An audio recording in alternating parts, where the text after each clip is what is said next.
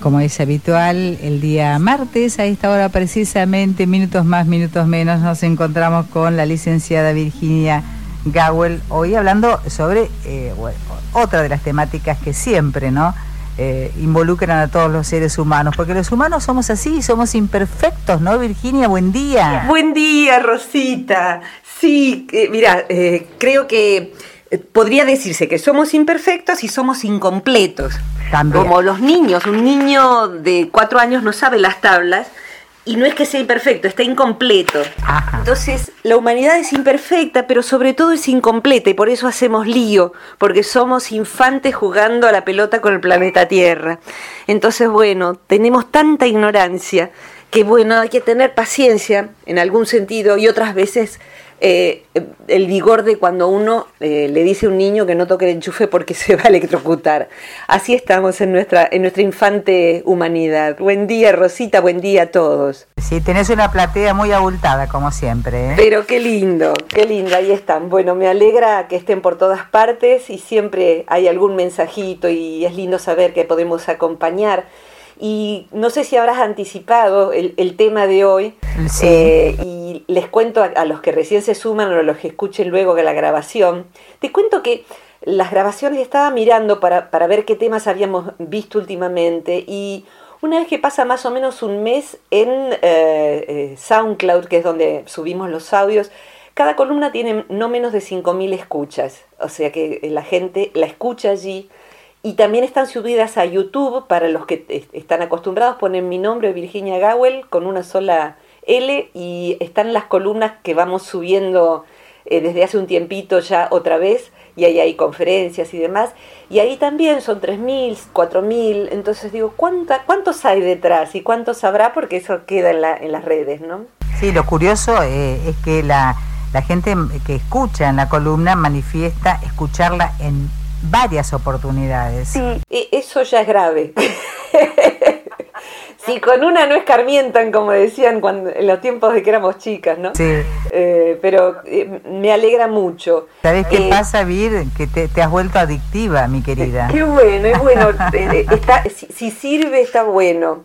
En verdad, el, el interés, la intención, les cuento a todos, es algo que es muy complejo, que es la psicología, cuando uno hay veces en que uno agarra libros de psicología y tiene un nivel de lenguaje y de complejidad tan arduo, y yo adoro las palabras, la verdad que desde pequeña adoro las palabras en cualquier idioma, eh, pero creo que las cosas tienen que volverse asimilables para las personas.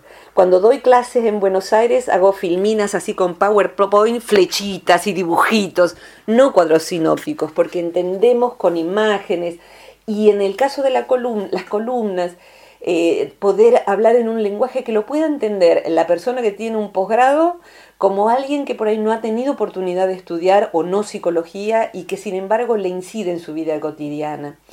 Y hoy, ¿sabes qué, Rosita? Me desperté, eh, porque les cuento, charlamos con Rosita qué tema podemos tratar, quién mandó, eh, ella va llevando una lista prolejita de, de quién mandó desde dónde, qué pregunta. Y me desperté en la mañana con la claridad de que había un tema que quería tratar Así que eh, esto es como sortear un premio y, ser uno mismo el que saca el papelito del propio nombre. O sea que elegir una pregunta de Virginia Gowell. Trampa. trampa total. trampa. Eso es trampa.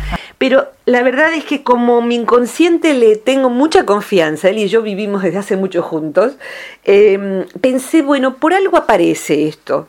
Son tiempos sociales en donde en distintos países muchas cosas que acontecen, todo eso a mí me implica, me preocupa.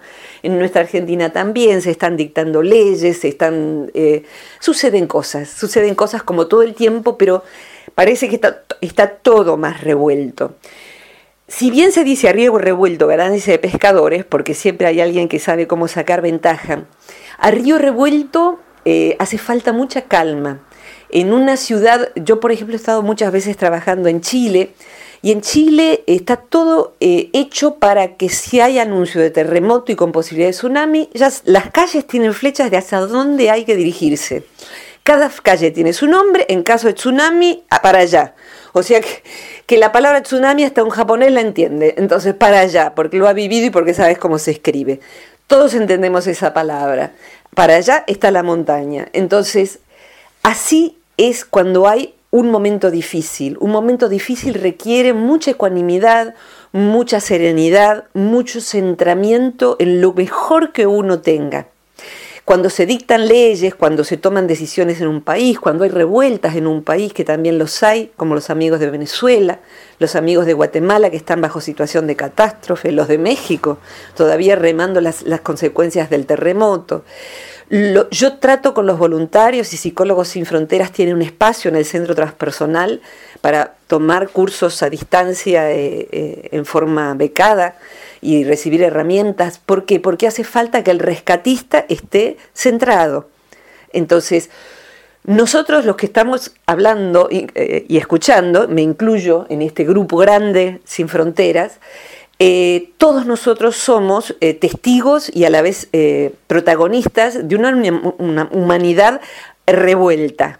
Entonces, lo que hace falta es que cada persona que asuma trabajar sobre sí permanezca lo más sobria posible. Y hay un concepto muy interesante que leía esta semana que decía un tal William James, que es del, final del 1800, pero fue uno de los más lúcidos psicólogos. Eh, él decía que cuando las emociones no se pueden controlar, lo que uno siempre puede controlar es la conducta. Y que curiosamente, controlando la conducta, la emoción se aquieta. Entonces, en un momento de desesperación, en vez de correr, es respirar, quedarse quieto por un instante y tomar, eh, apoderarse de sí mismo, ser dueño de sí mismo. Eh, entonces, este momento requiere que cada uno de nosotros cuide su conducta, cuide lo que habla, cuide si agrede, cuide si desdeña, cuide si insulta, cuide el tono de voz, cuide decir las palabras mágicas, gracias por favor, buen día, buenas tardes. Todo eso es disciplina, es educación. Y si no la hemos recibido, nos podemos siempre autoeducar. Entonces, pensaba cuando me desperté, Rosita, eh, en, que todos estamos dormidos. O sea, el tema de hoy es la proyección y estamos dormidos. ¿Qué significa estamos dormidos? Me encantaría decir que es una metáfora. Pero la verdad es que no, no es una metáfora y ahora voy a explicar por qué. La psicología transpersonal toma conocimientos, para los que nunca han escuchado esto, de psicologías que existen en la humanidad de hace 2.000, 3.000, 5.000 años. Curiosamente, en distintos lugares del mundo, entre poblaciones que no se conocían, se desarrollaron prácticas similares y conceptos similares, porque quien estudia una rosa en Babilonia y quien estudia una rosa en un pueblo maya va a describir una rosa. Entonces, quien estudia un ser humano y cómo funciona entre los lamas tibetanos y quien lo estudia entre los taoístas va a describir las emociones humanas. O sea que el fondo, el sustrato final de esas enseñanzas, que son básicamente psicologías, que luego cobran forma de, cultos religiosos, pero eso es más en la periferia si se quiere, nos dan visiones de cómo somos los humanos y también prácticas para trabajar con nuestros ángulos difíciles y con aquello que nos complica la vida, y también con aquello que no sabemos cómo aprovechar dentro de nosotros mismos. Entonces, lo que dicen todas las tradiciones, pero todas, inclusive la judeocristiana, es que el ser humano está dormido. Posiblemente la, mayoría de las personas que escuchen esta columna eh, estén familiarizados, por ejemplo, con el Evangelio, que tiene varios momentos, pero hay un momento en donde, ahí sí en forma metafórica, Jesús está en el templo de los olivos, lamentando saber que va a ser crucificado, él ya sabe lo que le va a pasar. Y luego de orar, lo que hace es bajar del monte y encuentra que sus discípulos están dormidos. En vez de orando, en vez de meditando, están dormidos.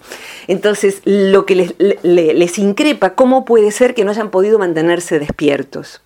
¿Y qué sería estar dormido? ¿Y qué sería mantenerse despiertos? Estar dormidos es que estamos embotados estamos embotados, es una palabra a lo mejor muy argentina, abrumados, estamos con los sentidos saturados, o sea que uno ya no mira con los ojos limpios, no escucha, no presta atención, no está presente. Entonces de pronto alguien muere de muerte súbita o por un accidente o por lo que fuere, y uno recuerda que las últimas veces ni siquiera escuchó a esa persona, no la miró, no le dio la mano, no la abrazó. Entonces la vida nos va envolviendo en algo que es un estado hipnótico y del cual necesitamos despertar. Si uno escucha a sabios, que hoy en día hay muchos videos traducidos en español, a sabios de Oriente y de Occidente, nos invitan a la práctica del despertar. O sea, ahí están hablando de una psicología y espiritualidad que no, es, no está basada en la fe, Rosita. O sea, no se trata de creer en tal o en cual, o en Buda o en Jesús, o en los dos. Se trata de la práctica, cosa que muchas personas olvidan, o sea que se declaran religiosos de tal tradición porque creen en tales, eh, tales estampitas, digamos, o tales imágenes, pero no practican la transparencia, la verdad, la disciplina, eh, la, presencia de sí, la compasión verdadera. Entonces, eh, ¿por qué? Porque se está dormido y a veces inclusive hipnotizado con una estampa cuando en verdad la cosa no es quedar eh, hipnotizado ni con una imagen de Buda ni con una imagen de Jesús. La cosa es ser como ellos fueron, ser como ellos fueron, la práctica, tener la compasión que ellos tuvieron, cualquier otra figura religiosa también. La compasión, la presencia de sí, la claridad. Entonces es ver, ver con, con esa capacidad de recordar que uno es algo espiritual, un, ser espiritual que viene a vivir la experiencia humana, como decía Taylor del Jardín. Y doy una vueltita más y te voy a pedir ayuda, Rosita. Dale, dale. Una de las razones por las que se dice que estamos dormidos es la siguiente. Eh, hay, un experimento que yo hago con las diapositivas o filminas, se dice hoy, eh, cuando doy clase o conferencias, pero podría ser con cualquier cosa. Imaginen todos, les pido, que yo presento, el otro día presentaba la imagen de la sombra en una clase de un curso sobre Jung que estoy dando en Buenos Aires, que es un psiquiatra suizo muy querido. Entonces trataba de representar cómo existe un modelo de lo que sería la mamá devoradora, la mamá que no deja progresar a sus hijos, que no los deja crecer, que se va metiendo y va manipulando como una araña teje su red. Cuando el hijo quiere tomar decisiones, ser libre, ser el mismo, tira de un piolín y ya lo tiene otra vez atado. Esa mamá devoradora existió siempre, o sea que uno puede ver eh, una ópera Medea y ve ahí el, el modelo, el arquetipo de esa mamá. Pero existe a la vuelta de casa, en alguna casa, inclusive puede que esté escuchando este programa y le sirva, esta columna y le sirva. Eh, les mostraba cómo ponía la, figura arquetípica con un cuadro antiguo donde se ve una madre devorando a sus hijos, eh, porque es una metáfora, y arriba ponía una busqué madre devoradora y apareció y la bajé y la puse en la diapositiva una madre con un gesto dudoso aconsejando a una hija que tiene los ojos muy abiertos, es como una actitud de consejo, le está diciendo algo y la chica está como con la mirada de esas que no parpadean y la madre está diciendo algo por lo bajo. Entonces empecé a acompañar a todos a que odiaran a esa mujer miren cómo es esa madre, lo más probable es que le digan ese chico no te conviene y a vos te parece estudiar psicología, ¿de qué vas a vivir? Porque el hijo de fulano estudió psicología, ah, yo creo que vos serías una buena maestra en vez de psicología, que te quedan lejos, viste las cosas que pasan en la calle, papá, papá, papá. Claro, creo que todos pueden imaginar que a uno le empieza a hervir la sangre y empieza a detestar a esa mujer que le está diciendo a esa pobre chica que todavía no tiene criterio propio, la está envolviendo entonces les digo, bueno, ahora olviden todo lo que les dije. En verdad esa mujer es una señora que quedó viuda muy joven con cinco hijos y viven en un barrio que, como pasa con algunos lugares, se ha vuelto muy peligroso. Entonces, ha sabido cómo cuidar esos hijos, son cinco buenos hijos, ha trabajado muchísimo y les previene sobre sus cuidados. Pueden ver que esa mamá está diciéndole, mira, vos, vos ves todo lo que pasa en la televisión, no tengas miedo, Sabemos que matan las chicas, que las violan, que esto, que lo otro. Pero vos anda segura, anda atenta, no vayas con el celular en la mano. Yo confío en vos, vas a terminar la universidad. Vamos a ver cómo generamos la plata, pero vamos a poder. Es la misma foto. todos empiezan a sentir otra cosa. Ah, ¿y quién es la mujer de la foto? ¿Qué sé yo? No sé. ¿Cuál es el fenómeno allí? Que yo estoy induciendo algo que se da todos los días de nuestra vida, todo el tiempo. Todo el tiempo, todo el tiempo, Virginia. Sí, lo siento, todo el tiempo. Se llama proyección. O sea que proyectamos sobre la vida cosas que tenemos adentro. Y si nos ha llegado una idea, pues desde esa idea ajena la tomamos como propia y decimos, sí, hay que matar a la silla eléctrica, sí, esto es condenable, que la ley eh, caiga con mano dura sobre tal cosa, o tal, este es un ídolo, miren qué maravilloso que es este ídolo. Eh, y así el sistema nos manipula. La crianza también nos llena de cosas eh, y nuestro propio temperamento que traemos al nacer hace que, en síntesis esto, Rosita, veamos de manera deformada la realidad. Esto es casi irremediable al principio. No verla deformada sería ser sabio. Y la peor deformación de la realidad es la que uno defiende como que esta es la verdad. Esta es la verdad.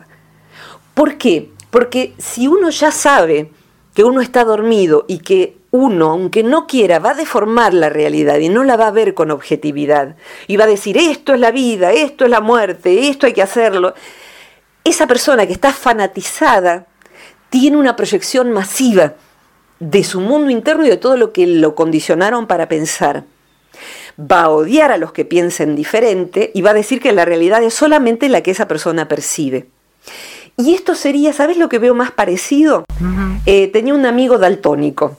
Eh, no son eh, tantos, pero tampoco son tan pocos. El daltónico es el que no percibe ciertos colores, el rojo, no te sabría decir ahora con precisión. Sé que no podíamos discutir si algo era rojo o era amarillo o lo que fuere, porque él sabía que era daltónico y no discutía. Ahora estoy viendo una pintura que tengo en mi cuarto que hay un pajarito, es rojo. Ese color no lo vería o lo vería de otro color. Entonces, si yo ya sé que soy daltónica, no me voy a poner a discutir con todo el mundo que ese pajarito no existe o que ese pajarito es color azul. Yo ya sé que percibo distorsionadamente. Entonces, no me pongo fanática de defender que el pajarito es como yo lo percibo, porque yo ya sé que deformo la realidad. Si yo pudiese eh, hacerle llegar a todos la relatividad de esos fanatismos, decir, bueno, la realidad es algo que para poder percibirla tal como es, yo tendría que tener un nivel de sabiduría que no tengo. Entonces, no fanático, voy a escuchar otras maneras de pensar, voy a ir armando mi propio criterio y voy a ir tratando de despertarme, porque cada vez que el fervor ingresa con una pasión fanática, lo más probable es que yo esté proyectando desde mi adentro como una diapositiva cosas en el otro. Eh, por último, Rosita, hay una vieja película que se llama Las Brujas de Salem. Eh, en esa película muestran cómo, en una época mm, eh, lejana y a la vez no tanto, todas eran brujas. O sea, matanza de mujeres por ser brujas fueron miles, de miles, de miles.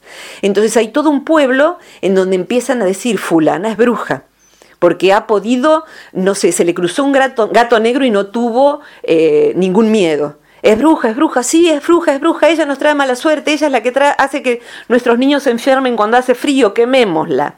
O tirémosla, un, chiste que sucedía, no es un chiste, tirémosla por el acantilado, eh, si, si, se mata, era bruja, y si no se mata, no.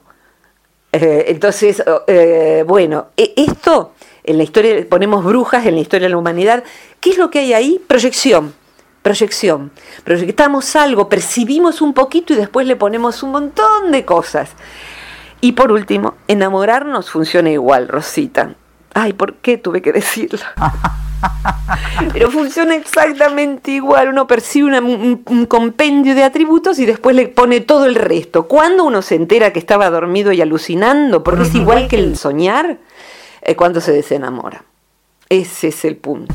Cuando se desenamora, ve todo lo que no veía en el momento en que la, el enamoramiento le hizo proyectar masivamente un montón de cosas en esa persona. ¿Me ayudas, Rosita? Pero eh, en, el caso, digamos, del enamoramiento del cual vos hablas, que vos decís que es lo mismo que nos pasa con el resto, ¿no es cierto?, de, de todas las actitudes humanas, eh, uno también tiene que saber que eh, la persona que tenés enfrente o en la cual vos proyectás todo lo que a vos te parece, eh, no deja de ser humano y como humano, es decir, no creo que haya ser que sea perfecto. Mm, sin duda que sí, pero no sé cómo le irá a los demás, pero yo en la juventud he proyectado, pero de una manera alucinante, y valga la expresión.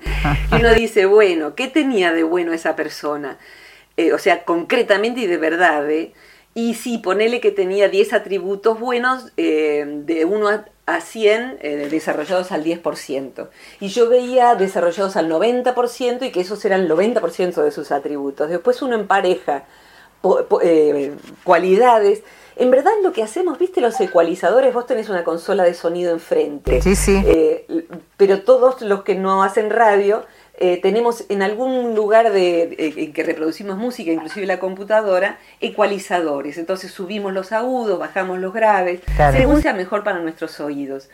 Cuando conocemos algo, también subimos los graves, bajamos los agudos y perdemos de vista la canción real. La canción real. Entonces, eh, cuando se legisla, uno también toma partido por una sola cosa y en verdad creo que hay que, eh, cuando se legisla en un país, cuando se mira a un ser humano, cuando se mira una situación, uno necesita estar muy sobrio y esto significa desproyectar, desproyectar y escuchar a los que no piensan como uno, debatir y llegar a un punto de justicia, de justicia real.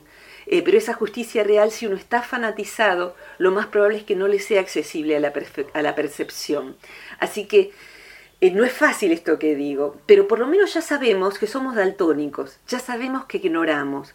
Y eso es un paso a favor, Rosita. Bien, vos eh, te quiero comentar algo interrumpiéndote, además se viene la, la tanda publicitaria. Por favor. Pues sé que hoy eh, nos hizo descubrir Lourdes desde Barcelona una canción de un uruguayo que decía que si yo soy así, el resto va a ser así. O por ejemplo, vos hablaste de fanatismo recién, ¿no es cierto? Sí. Bueno, ella, el tema decía, si yo soy fanático, van a haber fanáticos. Si soy, eh, qué sé yo... Eh, entiendo. Eh, entiendo y, pesco ahí la pregunta enteriñas. Eh, la tomo porque es súper interesante. Creo que con la respuesta a esa pregunta tendríamos para el resto de la columna, sin duda. Perfecto.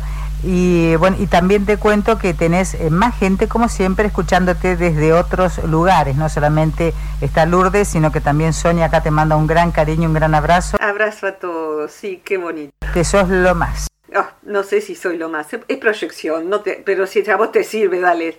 Como decía un dibujito por ahí de, del hijo de Caloy Tute, eh, siempre pone una pareja y eh, están hablando y se tratan de usted. A mí me causa mucha gracia.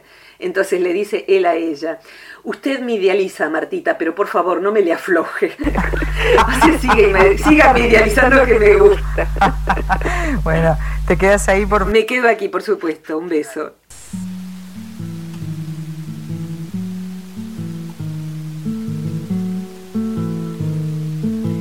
retomamos el contacto con Virginia Gawel. Virginia, ¿estás ahí? Estoy aquí, por supuesto que sí, y me quedé pensando en esta, esta canción y esta, esta noción de que eh, si, si, yo soy tal cosa, proyecto en el otro lo mismo que yo soy. Eh, hay un dicho en español que atraviesa distintos países que es el que es ladrón piensa que todos lo son o que son de su condición. Claro. Eh, e, e, eso es una parte de la realidad, o sea que funciona así, suele funcionar así. Eh, o sea que la persona que es infiel o que tendería a hacerlo podría ser celoso y temer que el otro lo sea. Eso sí funciona así.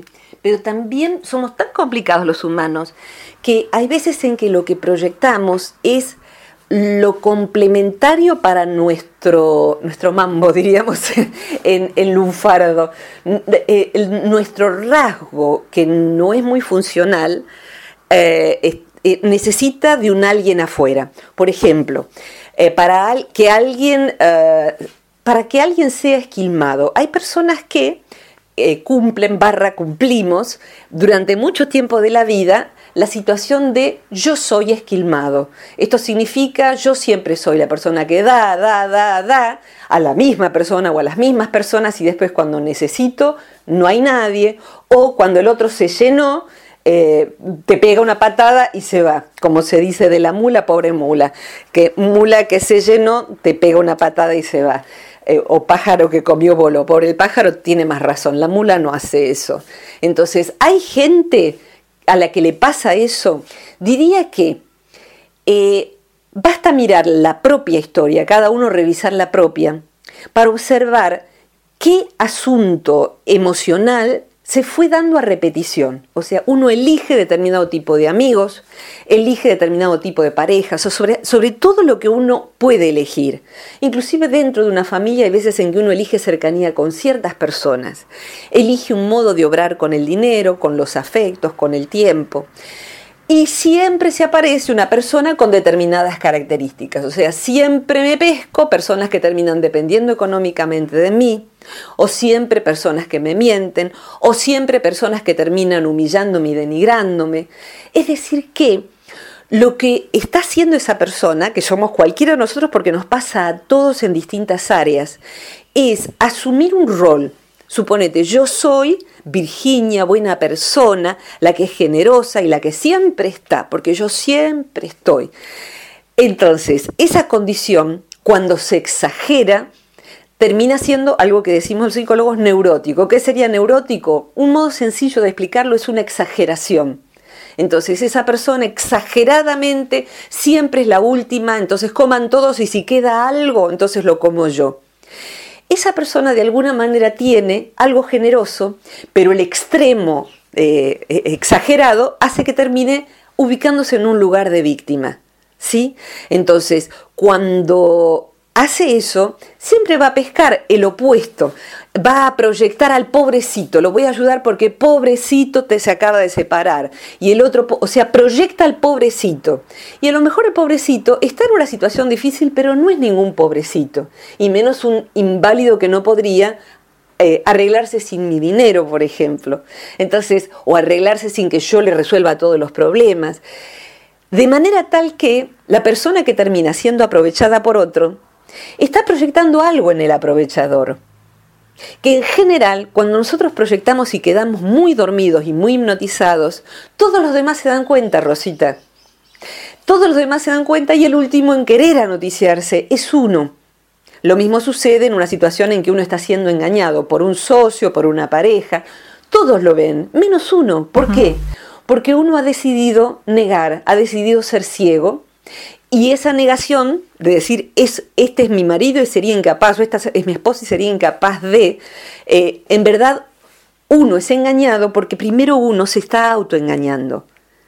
¿Por qué? Porque si uno realmente asumiera que es evidente que la otra persona me está mintiendo, yo tendría que desarmar toda la vida que construí en función de mis proyecciones. Y eso es muy duro. Darse cuenta de que las cosas no eran como uno las armó en la cabeza es muy duro y creo que muchos que están escuchando, eh, yo misma que me estoy escuchando, hemos pasado por situaciones similares en donde uno finalmente ya no, no resiste más la negación y la proyección, en esa negación yo proyecto en el otro con una diapositiva que el otro es como en realidad no está haciendo. No es ni pobrecito que le pasó no sé qué con el papá cuando era chico, ni pobrecito que tiene que salir de noche porque la verdad es que está, tiene un trabajo que lo satura tanto es lo que es. Entonces la conquista de la sabiduría sería desproyectar, se dice así, levantar las proyecciones que hemos puesto y ver lo que es.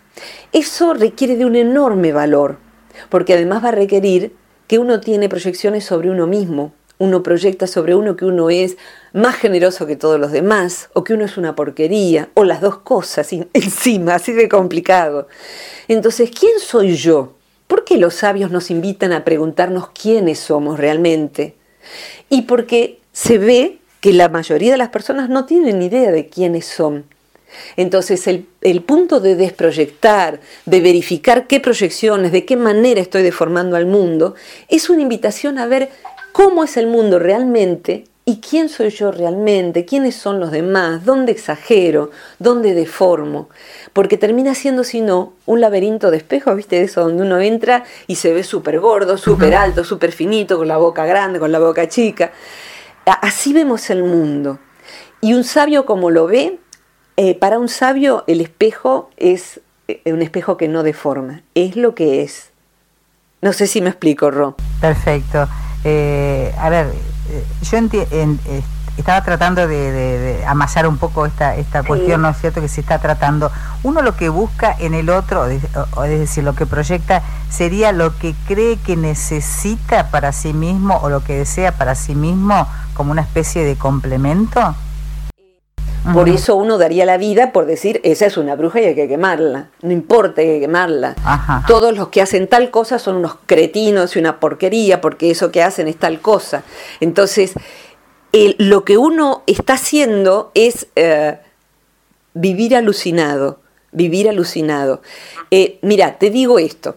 Eh, a lo mejor redondea la idea. Vos conocés a mi perro Tao y muchos lo conocen porque eh, hablo de él a menudo. Es un niño canino de nueve años hoy, o sea que ya está bastante grande y pesa 50 kilos. Entonces no es fácil verlo como, como no es difícil verlo como un niñito. Cuando él era pequeño, que nunca fue pequeño, siempre tuvo este tamaño al rato, al año ya pesaba esto y era inmenso él tenía terror de un pequeño autito, un, pequeño carro de, a motor, digamos, pequeño, no sé, de 3 centímetros, 4, que tenía un gatito de Hello Kitty de aquella época. Uno apretaba el gatito y el eh, autito eh, circulaba unos 30 centímetros con autonomía. O sea que se ve que tenía un resorte que hacía mover las rueditas. El gran perro le tenía terror a ese autito. ¿Qué es lo que sucede allí? Que el mecanismo de proyección lo tenemos porque somos animales. El animal también, ante los petardos, los perros, proyectan que se viene el mundo abajo y se mueren, se mueren literalmente de un infarto, por ejemplo. O los pájaros sienten que hay algo amenazante y no pueden con su estrés y se mueren. En este caso él veía algo en eso. Y uno decía, pero ¿por qué vive, vivencia esto como tan peligroso un perro tan poderoso? Entonces yo hice un experimento con eso, de ir exponiéndolo al miedo, que es una de las maneras, y es una de las columnas que tenemos para hacer, exponiéndolo al miedo a ver si en algún momento él dejaba de hacer eso. Él cuando la gente viene a casa y no la conoce, hay un momento en que olió a la persona y cuando ya está aceptado dentro de la casa, él le, le da su enorme pata que es más grande que mi mano. Entonces, lo que un día hizo fue resolver su miedo. Fue hacia donde estaba el autito, el carrito, el cochecito, y le puso la pata encima, pero no con ánimo de aplastarlo, porque no fue eso lo que hizo, no era agresivo. Fue como decir, bueno, ahora somos amigos. Y se acabó el juego, nunca más le tuvo miedo. ¿Qué había allí? Había la proyección de que eso era peligroso, como una rata, como un insecto, como algo que su instinto le decía, cuidado, por cómo se mueve, esto corre riesgo de vida. Una serpiente, algo que podría picarlo y matarlo.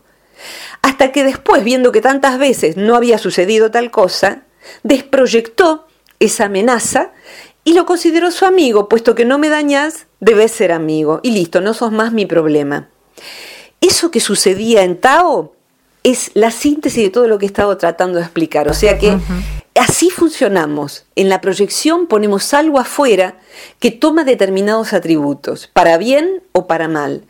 La sabiduría en qué consiste? En poder ver lo que es. De algún modo lo que él vio es que eso no hacía daño. No sé qué es, pero no hace daño alguno. No pienso asustarme más, no pienso escaparme más. Lo considero mi amigo. ¿Eh? Entonces, esto es más o menos lo que, lo que significa estar dormido. Estar despierto sería ser sabio y tomar las cosas con ecuanimidad. Si uno tiene que legislar, es legislar sin pasiones, sino bien teniendo compasión de aquel que está más desventajado y poder eh, determinar leyes para penar lo que hay que realmente penar y para poder ejercer la vida, elegir lo que es constructivo y ayudar al que uno tenga que ayudar y no al que no lo merece. Eso sería ir siendo sabio y se va consiguiendo con trabajo sobre sí y eh, tiempo. El factor tiempo y maduración, que, es maduración, no es, no es menor. Eh, y es, esa práctica, que es una práctica de congruencia, excede los, los ámbitos de la fe. Tiene que haber una práctica, además de fe, si la persona la siente. ¿no? Bien. Eh, Virginia, te comento que te están saludando. Graciela desde Toronto. Mira, qué eh, bueno, Lourdes y Mónica desde Barcelona, Sonia desde México Y, ayer, bueno, te saludaba desde Calgary, Canadá también, eh, Zaira. Pero mira qué lindo. Bueno, vamos así, llegando a rinconcitos, eh, y los que escuchan por la radio en forma directa, por internet, están en todas partes, y después estamos ahí a través del aparatito de la radio en la zona de Luján en un rinconcito de la República Argentina. Así que va a todas partes, eh, cuando sea que escuche cada uno, un abrazo muy grande. Rosita, gracias por este espacio siempre, gracias por tus preguntas, muy oportuno todo siempre, como, como suele ser. Me gustaría que, este, comentaras eh, cuál es el, curso que estás realizando ahora para la gente que tenga interés en su... Mira, ahora, ahora está empezando, o sea, hoy qué día es de, de, de, de 2018, pero qué día es... 12 de junio. 12 de junio, bueno, hasta el 14 de junio hay tiempo para inscribirse para quienes escuchen ahora en el curso de vínculos y emociones, que es un online. Eh, y puede participar cualquier persona, aunque no sea eh, eh, psicólogo ni cosa parecida. Y si alguien escucha este audio, porque a partir de en pocos días tengo dos audios atrasados para subir, eh, pero los pueden ir eh, escuchando en el sitio web del Centro Transpersonal de Buenos Aires, lo googlean y ahí hay un, lugar que dice material gratuito, hay un montón de videos, textos y todos estos audios que están para descargarlos gratuitamente, están ahí libremente disponibles, cada uno con su tema, con su título. Así que bueno, eh, y, y si alguna vez ingresan al sitio y ven algo que está por comenzar y quieren participar, los cursos online, son para todas las personas.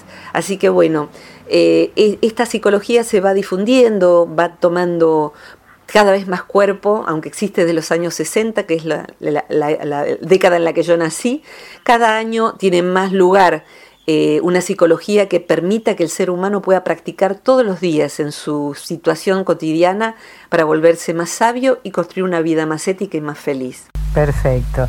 Eh, Virginia, como siempre, ha sido un placer charlar contigo y llegar con esta, con esta voz tuya eh, a modo de bálsamo para el resto, el resto del mundo. Gracias, Rosita, pero vos sabés que nos escuchan, no me escuchan, porque vos sos indispensable para que esto suceda. Así que un abrazo enorme, te quiero. Gracias, igualmente. Gracias, Andrea, gracias, Romina, todos los que, los que ayudan, gracias, Mario Luis, querido hermanito, que es el que hace el toque final de sonido para los, que, los audios que se suben. Así es. Cariños, Rosita. Gracias, muchas gracias. Besos grandes, cariños a todos los que escuchan. Hasta la próxima. Chao, Virginia. Chao, chao. De este modo entonces eh, charlábamos hoy como es habitual el día martes, comenzando aproximadamente 10 y media, 10.35 y acaba de finalizar la columna con Virginia Gawel hablando sobre esta proyección que hacemos en los demás y cuando estamos dormidos.